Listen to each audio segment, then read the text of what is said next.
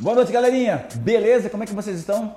Ok? Estamos com uma transmissão agora, a primeira, a nossa primeira de muitas transmissões do nosso novo programa aqui, todas as sextas-feiras às nove da noite. Nós atrasamos um pouco por causa de alguns probleminhas técnicos, mas graças a Deus nós estamos aí, né? É porque eu estou olhando para cá porque existem várias câmeras agora. Puxa, a coisa aqui está começando a melhorar, né? O sistema está melhorando bastante, né? Graças a Deus aqui a coisa está começando a crescer, está começando a render, o negócio está ficando bom, né? E Deus, Ele é muito bom, Deus é, é, é maravilhoso e tem nos dado essa programação, tem nos dado esse sonho de nós podermos estar levando uma palavra, uma palavra de uma forma descontraída, uma palavra de uma forma legal, de uma forma que você possa entender, não tão formalizado, não tão formal, né? Mas não deixando de sermos reverentes a Deus. Não é verdade? Deus é bom, a misericórdia dele dura para sempre e nós estamos aqui para servir você. E o nosso programa nós decidimos aqui em oração, colocamos na presença de Deus ele tem o intuito de realmente reacender a chama de todos aqueles que estavam apagados.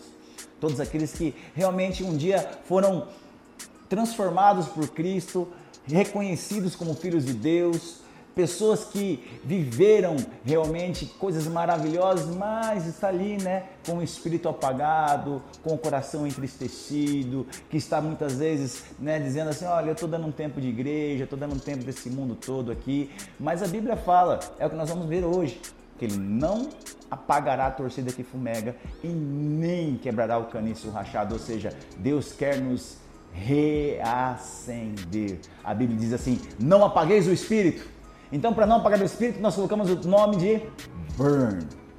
Deixa queimar, deixa aquecer, deixa reavivar esse espírito maravilhoso, esse algo tremendo que Deus deu para você, essa pessoa, né? Porque nós acreditamos em um Deus se revela em três pessoas: Pai, Filho e Espírito. E quem vive no meio de nós aqui é o Espírito. O Espírito amigo, conselheiro, consolador, o Espírito Santo que realmente vem para nos capacitar a viver toda boa obra.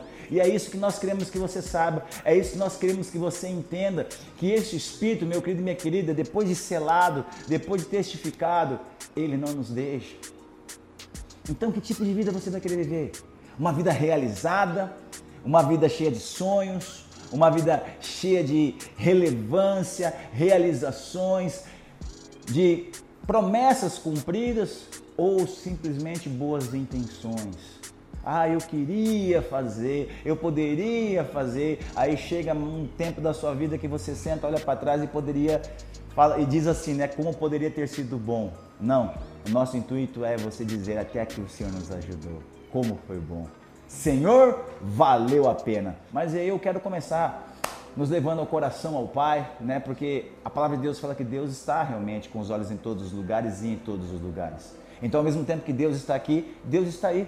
Ao mesmo tempo que Deus está realmente transformando os nossos corações aqui, nos inspirando a falar realmente as sagradas escrituras, essas sim são inspiradas, mas nos dando um esclarecimento, nos dando realmente a intenção de vivermos uma vida relevante, cheia do Espírito.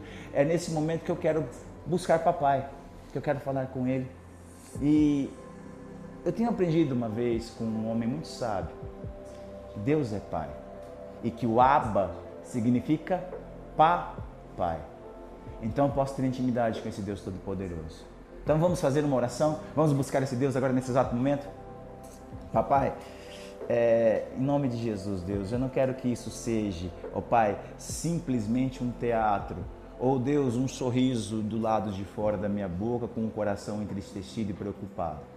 Não, eu quero que seja um fluir do teu espírito, mais do teu espírito, porque por nós mesmos, ó Deus, eu não consigo fazer nada, o Senhor sabe disso.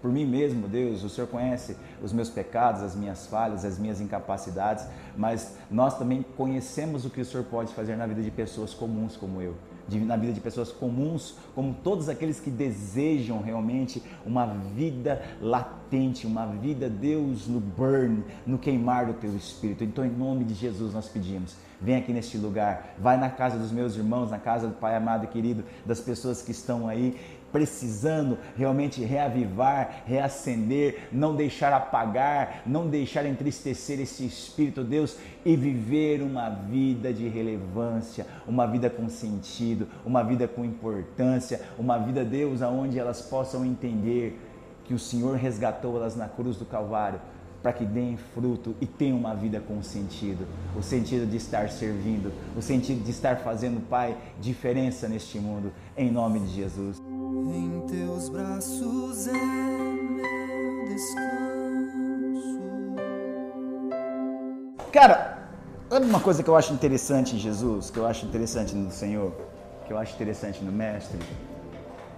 É que em todo lugar que ele ia, ele levava vida em todo lugar que ele ia, ele colocava a vida, ele colocava a sua missão, ele colocava a sua paixão, ele colocava o seu propósito acima das coisas secundárias.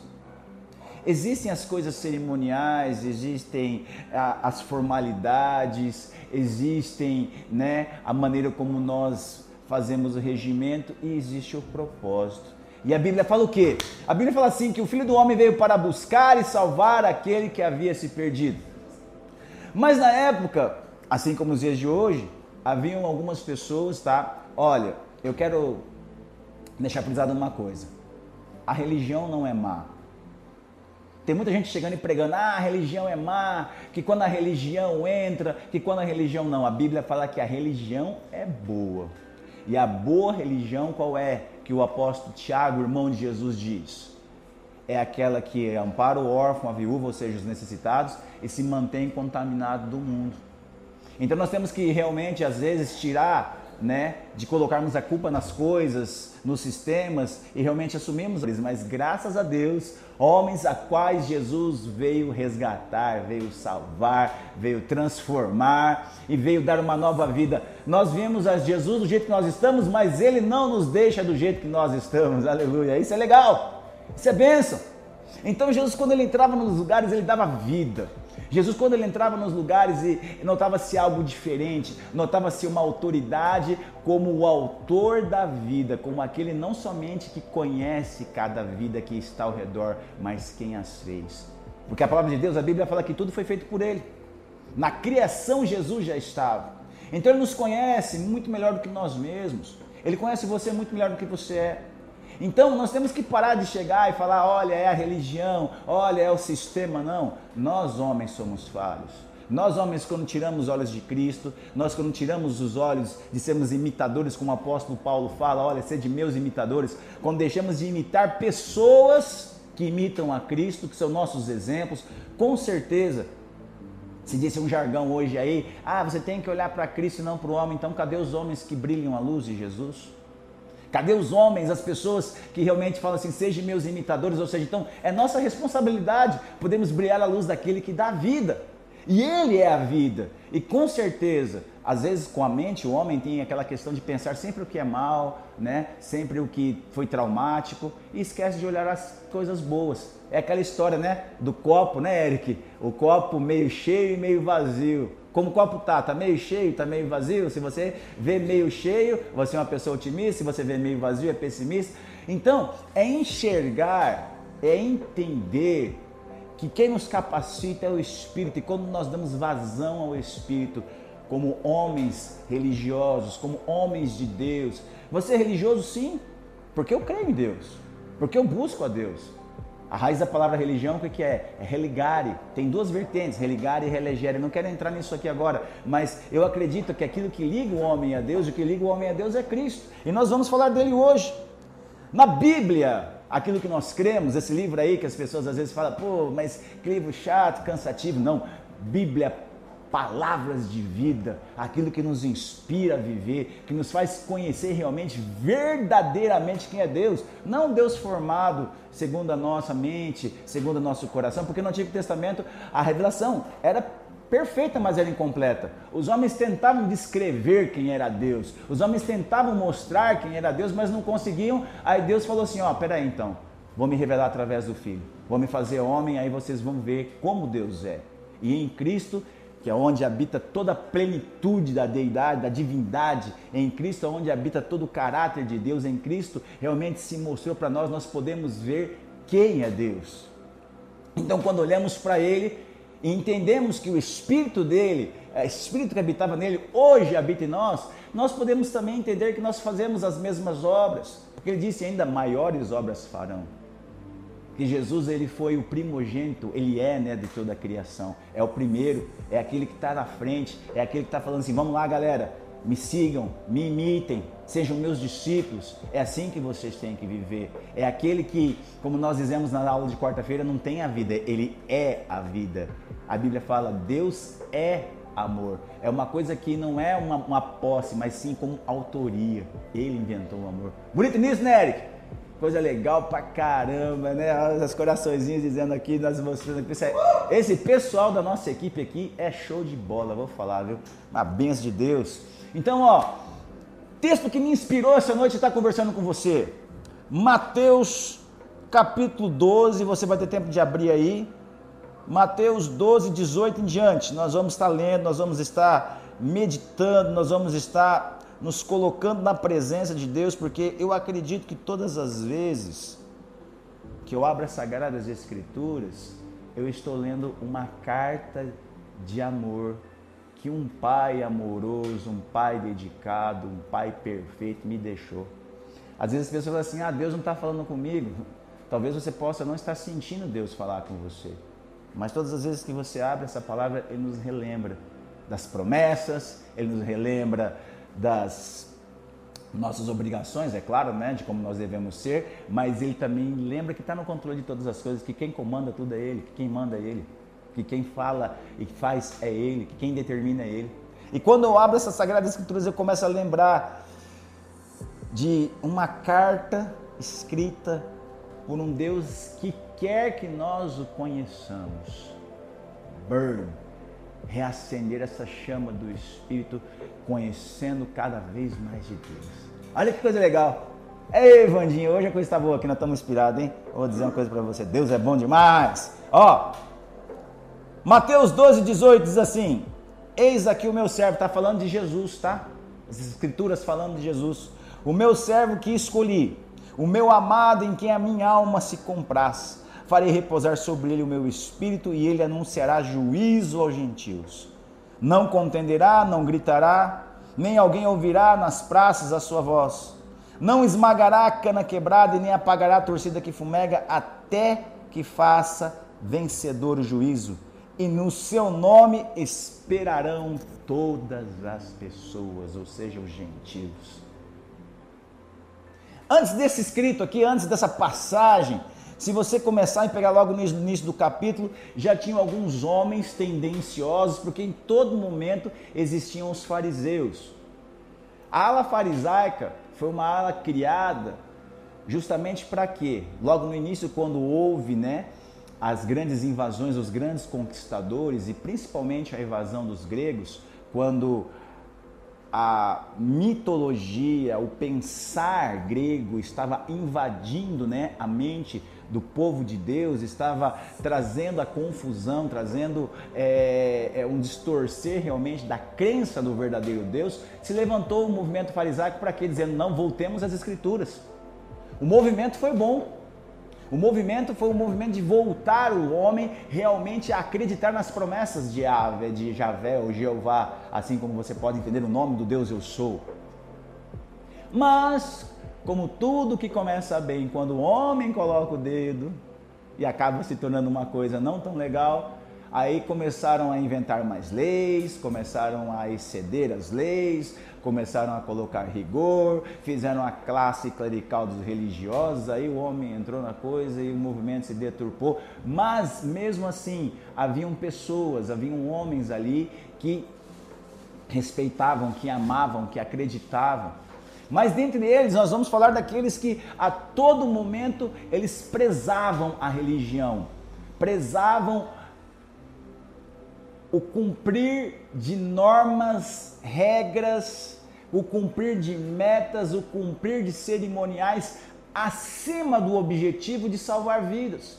Então, em todo lugar, sempre existiam pessoas enviadas pelos fariseus ou até os próprios fariseus para questionar a Jesus e sempre perguntar para ele alguma coisa que pudesse, ah, olha, nós vamos pegar Jesus agora, ó, agora ele não vai ter como responder essa questão, agora ele não vai ter como, agora ele vai ficar de calça curta aí, vai ficar de saia justa, porque não vai poder responder, segundo a nossa sabedoria, mas sabe o que eu acho legal? Que ninguém comia farinha com ele. Todo mundo tentava pegar ele numa coisa e ele chegava com sabedoria que vinha do Espírito e respondia e rebatia. E todo fariseu, e todo religioso, e todo homem que tentava deturpar os ensinos dele tinha que ficar calado, porque ele era a própria sabedoria. E sabe o que era interessante? Ele aproximava os pecadores. Ele aproximava as pessoas que se sentiam rejeitadas. Ele aproximava as pessoas que se sentiam indignas. Ele aproximava as pessoas as quais muitas pessoas têm preconceito. Eu tenho uma amiga, glória a Deus se estiver vendo, a Elaine, lá do Metanoia. Ela faz um trabalho maravilhoso, mas maravilhoso mesmo, sabe? E ela é uma mulher que tem tanto amor, abraça tanta gente, pessoas que às vezes você não, não teria coragem nem sequer conversar. E quando esse amor transborda, às vezes para aquele bandido, às vezes para aquele homem que não se acha digno, como uma vez um homem uma vez perguntou, falou, pastor, será que Deus vai me perdoar? E Deus convidava todo esse tipo de gente, eram os publicanos, eram as prostitutas, eram aqueles que não tinham, sabe, os ladrões, eram aqueles que ninguém dava jeito. Jesus convidava esse povo para se assentar com ele, para ouvir o seu ensino, para levar esperança e dizer: tem jeito sim, é só vocês crerem em mim. Mas aí, essa era dos, dos fariseus, vendo essa popularidade de Jesus, essa essência de vida, porque todos diziam assim: olha, Mestre, o senhor fala como quem tem autoridade, não como os fariseus. Eles são hipócritas. Então o problema não está na religião. O problema está na hipocrisia humana, de às vezes mostrar aquilo que ele não é. De às vezes querer ser aquilo, demonstrar uma coisa e ser outra. E assim eram os fariseus. Os fariseus naquela época lá vendo Jesus junto com seus discípulos, de repente no sábado, um dia que não podia se trabalhar, um dia que não se podia colher espigas, um dia que não podia. É, existia uma série de leis, uma série de normas, porque eles guardavam o sábado realmente só para o Senhor, não, não poderiam haver qualquer tipo de trabalho. Tinha até os, o número de passos que você poderia dar no sábado. Então, de repente, se a pessoa pudesse dar 300 passos, e chegasse 300 e opa, não posso sair do lugar porque já deu a quantidade certa de passos que eu tinha que dar. Olha só, é mais ou menos isso, não é dessa forma, mas para que nós possamos entender. Ah, o rigor era tanto, então já chegamos fariseus e disseram assim, ó, e aí Jesus, que negócio é esse você quebrar a tradição? Seus espigas estavam, seus, seus discípulos estavam colhendo as espigas ali, ó. Vocês estavam trabalhando para poder comer. Então já chegaram em Jesus sem reparar os milagres que ele fazia, sem ver do seu ensino, incomodados com a vida, sempre alguém para questionar as atitudes do Senhor. Já começou uma contenda aí, Jesus simplesmente na sabedoria dele disse assim: Olha, o que lestes? Não lestes o que fez Davi quando ele e seus companheiros tiveram fome? Entrou na casa de Deus e comeram os pães da proporção os quais não era lícito comer, nem ele nem os que estavam com ele, estavam mais exclusivamente os sacerdotes? Não lestes a lei que os sábados, aos sábados, os sacerdotes no templo violam o sábado e ficam sem culpa? Pois eu vos digo: aqui está quem é maior que o templo. Jesus se colocando, dizendo: Olha, esqueçam tudo aquilo que vocês conceberam acerca dessa mediocridade que vocês foram colocando diante dos tempos. Aqui está Jesus, eu, que é maior que tudo isso. Aqui está aquele que é da descendência de Davi, a qual o próprio Davi chamou de Senhor, o maior rei de Israel. Então Jesus, ele estava dizendo, olha, presta atenção, essas coisas foram feitas para servir a um propósito, não propósito servir as coisas, mas às vezes as pessoas hoje elas não suportam a palavra religião porque acham que nós temos que servir ao propósito, que propósito? Um propósito cerimonial, um propósito farisaico, um propósito de chegar na igreja, é, apresentarmos uma imagem, em casa sermos outra. Não, Jesus não vem para mudar aparências, mas para mudar essências. E às vezes a chama está apagada porque muitas pessoas vivem a aparência e se esquecem da essência. Jesus mostrando, dizendo: Olha, eu vim para a metanoia, mudar a essência dos corações. E olha só o que Jesus ainda reprova neles. Se você vê no versículo 7, mas se vocês soubessem o que significa misericórdia quer e não os seus holocaustos, e não esse, esse, esses cerimoniais, vocês não teriam condenado inocentes. Olha só o significado da palavra da verdadeira religião. Misericórdia. É Deus colocando o coração, o coração santo dele na miséria humana. Eu não sei como é que você se sente, querido, mas Deus, ele não, essa noite, está a fim de reacender, devolver a identidade perdida. Às vezes o nosso foco é ficar olhando para as coisas negativas e esquecermos das coisas positivas. Quantos cultos, quantas pessoas abençoadas, quantas pessoas lhe ajudaram nessa caminhada, quanta gente abençoado mesmo que você fala, olha, realmente esse é um homem de Deus, essa é uma mulher de Deus, essa é uma pessoa que vale a pena seguir. Jesus está começando a colocar em primeiro plano aqui que ele é misericordioso e convida a todos, sem exceção, sem acepção de pessoa. Ele convida a todos, aleluia, a estarem cada vez mais bebendo da fonte das águas vivas, mas o homem, o fariseu, ainda com o coração duro, ainda não entendendo que Jesus não veio para uma elite exclusiva, uma elite clerical, abençoada dos iluminados. Aí Jesus chegou até esses fariseus e falou assim: Olha, agora eu vou confrontá-los. Porque existia um homem ali, se você vê antes daquele, desse, desse, desse texto que nós lemos, com a mão ressequida. Um homem que estava praticamente aleijado. Ele viu um aleijado de mão ali. Olhou para os fariseus e disse assim: então vocês que sabem da lei, que interpretam a lei, vocês que gostam de dizer e fazer grandes orações e condenar as pessoas, digo-vos: é lícito fazer o bem hoje no dia de sábado? Vocês falam que não pode fazer nada, mas tem um problema aqui para ser resolvido. E aí? Como é que fica esse negócio aí, galera? Como é que fica esse negócio aí? É lícito fazer o bem ou mal? Vocês estão me condenando por fazer o bem no sábado? Mas e aí? E esse homem aqui? Então vamos esperar até o domingo para poder ajudá-lo? Aí existe, ele fala um exemplo, olha, um animal, uma ovelha que cai dentro de um buraco no dia de sábado. Vocês vão esperar chegar o domingo para lá salvar ela? Vocês vão esperar então chegar o domingo? Ó, oh, eu, eu, não posso salvar essa ovelhinha aí agora no sábado, por quê? Porque eu não posso trabalhar. Mas aguenta firme aí que amanhã eu venho te buscar. Quem diz isso? Quem fazia isso? Aí Jesus dizendo assim: vocês dando valor a propriedades, porque a ovelha era uma propriedade, a ovelha era uma fonte de renda. Você aproveitava a carne, a lã, vocês, para os negócios de vocês, para as riquezas, vocês trabalham no sábado e não trabalham por vidas? Aí Jesus chamou o cara e curou ele no sábado. Vem cá, ó, estenda a sua mão. Curou, Jesus curou o homem. E os fariseus se retiraram e conspiravam. Não, a gente precisa matar esse cara porque Jesus, ele veio dar realmente o real sentido e significado para a religião. Essa é a questão. Nós não podemos ser tendenciosos e dizer a religião é má.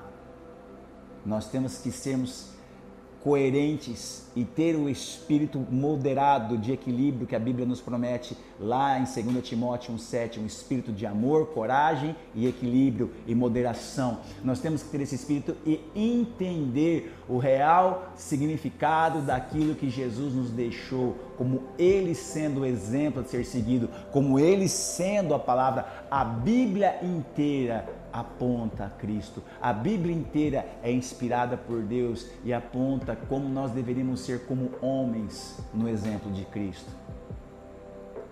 E por conta disso, dessa intransigência muitas vezes, dessa tristeza de você chegar e falar assim: olha, eu estou desanimado, eu não aguento mais isso aqui. Talvez por conta desse desânimo, de você não ter mais esperanças, é onde vem essa essa palavra. Jesus, bem sabendo que realmente aquele meio estava contaminado, ele se retirou, ele foi, ele curou pessoas, mas ele não queria mais saber de ficar lá exposto, né, na publicidade. Por quê? Porque ele veio para não deturpar a lei. Olha só que interessante. Aí ele fala, é porque Jesus ele veio quebrar com a religiosidade, ele veio quebrar com a religião, ele veio fazer tudo novo. Ele falou assim, ó, quem pensa que eu vim revogar a lei ou descumpri-la. Não, eu vim para cumprir. Mas realmente como ela tem que ser cumprida.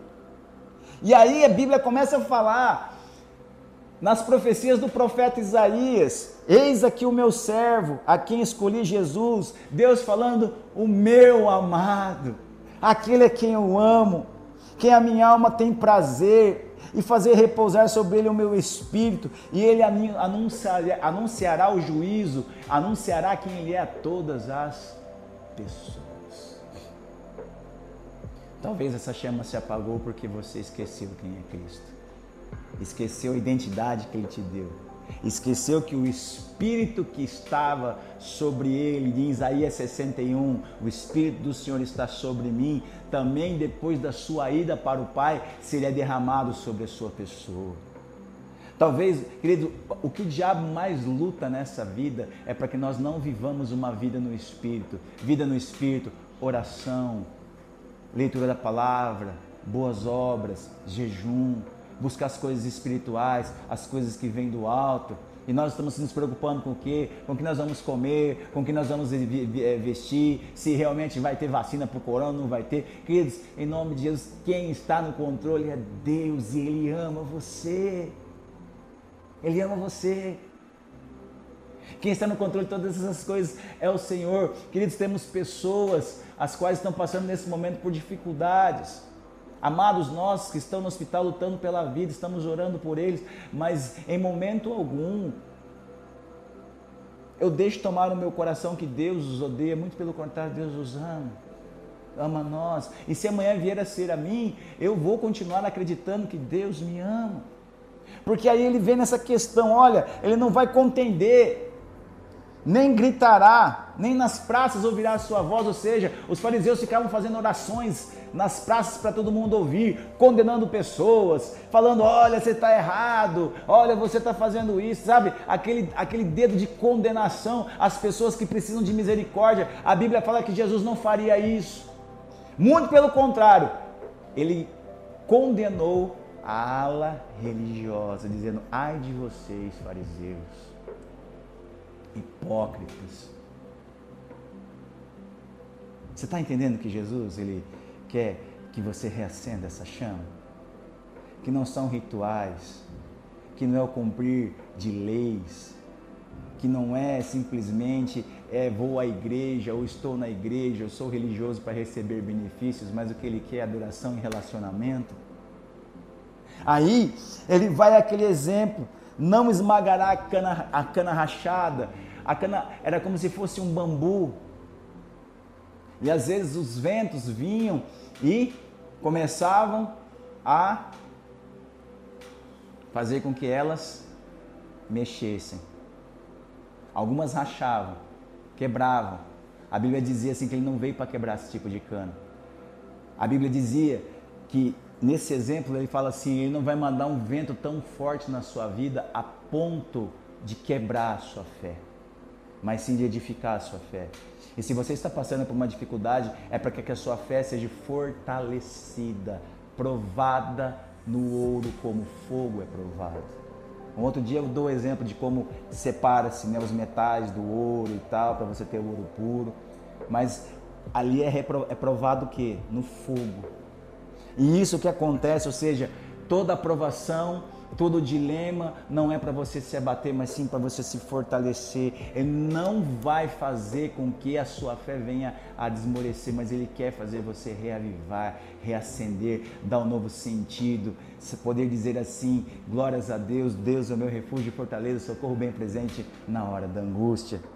Nem apagará a torcida que fumega.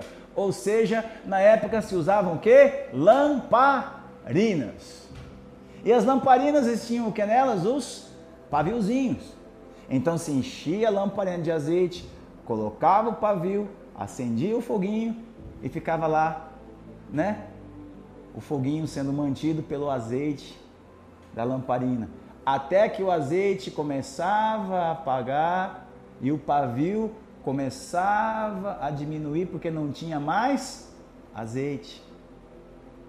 E Jesus disse assim: Eu quero hoje encher a sua botija de azeite para que essa chama não se apague. Eu quero abastecer a sua fé.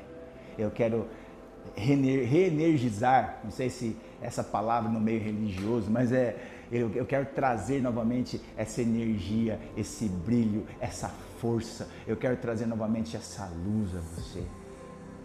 O pavio está tá apagando, o que ele faz? Coloca azeite na botija para que continue brilhando a luz diante de todos os homens.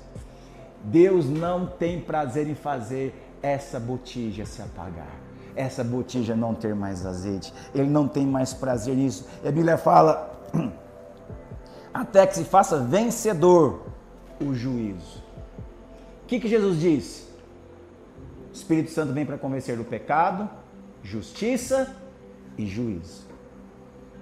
Pecado por não querer em mim, justiça porque o príncipe desse, porque eu vou para o Pai e juízo, porque o príncipe desse mundo já está julgado.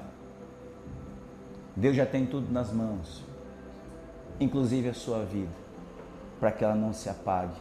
Então, essa noite, queridos, nós queremos que você encha a sua botija de azeite, da presença do Espírito. A Bíblia fala: não entristeçais o Espírito. E o vencer de Cristo foi na cruz do Calvário. Ontem uma pessoa começou a dizer assim para mim, pastor, eu tenho uma pergunta para o senhor e eu tenho certeza que o senhor não vai saber me responder. Eu falei assim, se eu não souber, paciência, pesquisa e volta.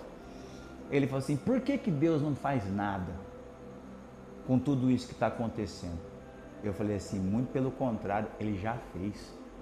Ele já fez, eu não percebi.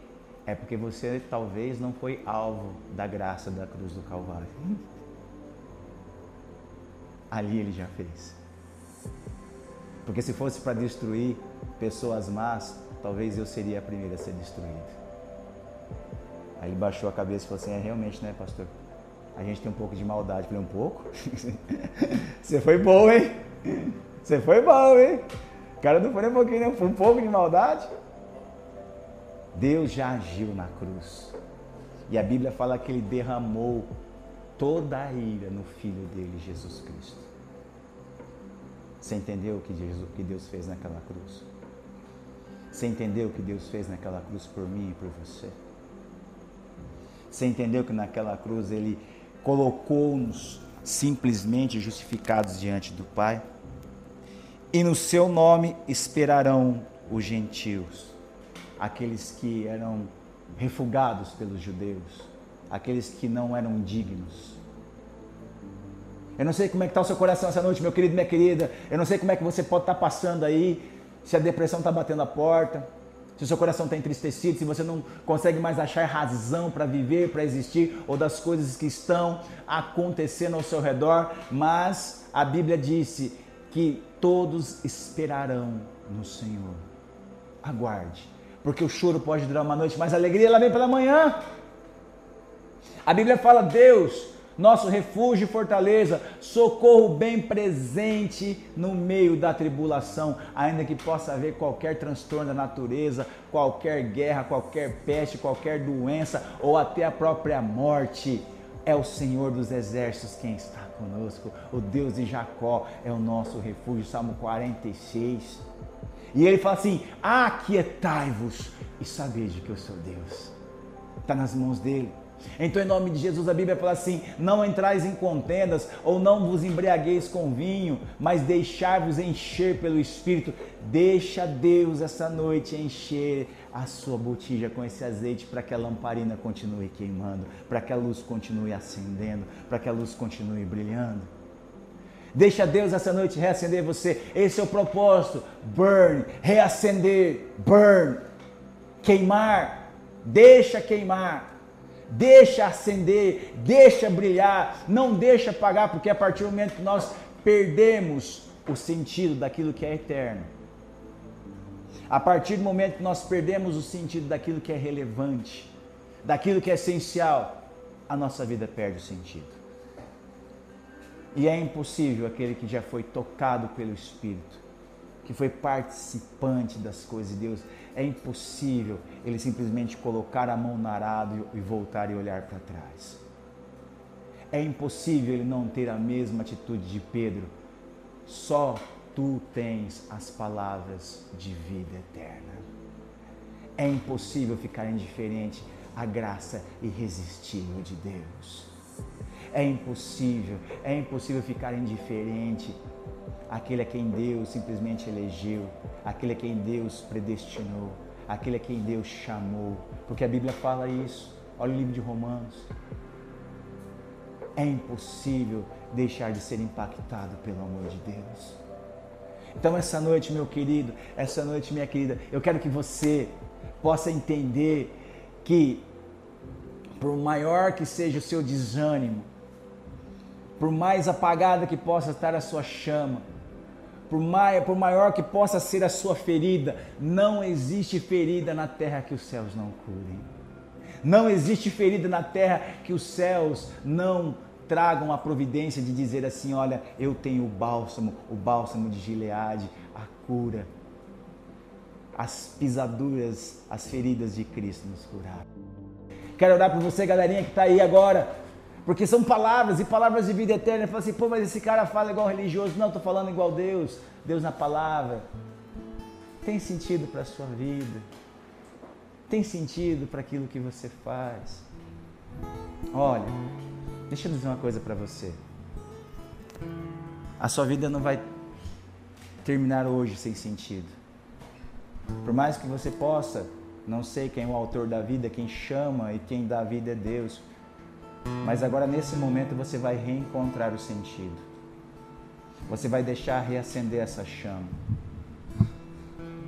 O grande problema que nós temos são pessoas que já não querem mais saber de Deus por conta dos pecados da igreja. Pessoas que eu falo. Os pecados da igreja, Jesus resolveu na cruz do Calvário. E se você necessita de um pedido de perdão de alguma pessoa, de alguém que te feriu, que te machucou, então aceite o meu pedido, me perdoe. Imagina essa pessoa pedindo perdão, porque Jesus na cruz do Calvário, ele pagou o preço. Ele pagou o preço do meu pecado. Ele pagou o preço da ofensa que fizeram para mim e da ofensa que eu fiz para as outras pessoas. Então, se isso te serve de consolo, me perdoe. Perdoa a gente. Mas não desiste dos planos de Deus para a sua vida, não. Não desiste de viver uma vida no Espírito. Não desiste de viver o sentido realmente da presença de Deus em você. Se há nessa necessidade, me perdoe, nos perdoe. Estamos aqui humildemente dizendo para você, nos perdoe. Mas não desista do melhor de Deus na sua vida. Não deixe o Espírito Santo se apagar. Não deixe o Espírito Santo de Deus aí se entristecer. Não deixe de você viver uma vida aí sem propósito, sem sentido. Reacende essa chama, reacende esse coração, porque eu sei que ainda existe a bondade que o Espírito colocou aí dentro. Ainda existe anseio. Ainda existe não a ilusão, mas existe ainda o crer nas promessas. Que a desilusão essa noite caia por terra da sua vida, que acabe com isso que a tristeza dê lugar à alegria, que o pano de saco e cinza dê lugar a vestes festivais e olhos de alegria. Reacenda, reacenda, burn, queima. Pai, não existe outro como o Senhor Jesus. Não há outro como tu. Não existe pessoa alguma neste mundo que possa comparar a tua graça, a tua grandeza, o teu amor, o teu poder. Não existe ninguém que possa se igualar ao Senhor. Não existe ninguém que possa estar fazendo aquilo que o Senhor, o Pai, pode fazer. Nós, ó Deus, com a nossa concepção de religião, nós matamos as pessoas. Eu quero pedir perdão a Deus pelos pecados da igreja. Não em meu nome, mas em nome de Jesus Cristo. Se nós fizermos tropeçar qualquer um desses pequeninos, ó Pai, em nome de Jesus, nos dá a chance de novamente buscá-los. Nos dá a chance novamente, Deus, de trazê-los novamente, ó Pai, à tua casa, de trazê-los novamente à tua presença. Nos dá a chance, Deus amado e querido, de fazer com que eles possam, Pai, reacender essa chama, essa alegria, essa paz, esse amor, e sentirem-se vivos. Deus, em nome de Jesus, Volta a essência do primeiro amor, ó Pai, com a galera que realmente anda aí perdida, que anda, ó Deus, sem sentido. Volta a chance, Deus, de reacender, ó Pai, esse amor maravilhoso que o Senhor tem. Volta a chance, Deus, deles de sentirem isso, que elas são amadas, valorizadas pelo Senhor. Mostra para elas, ó Deus, que o Senhor não vai ter prazer em destruir ninguém, sim, ó Pai, buscar e salvar o que havia se perdido.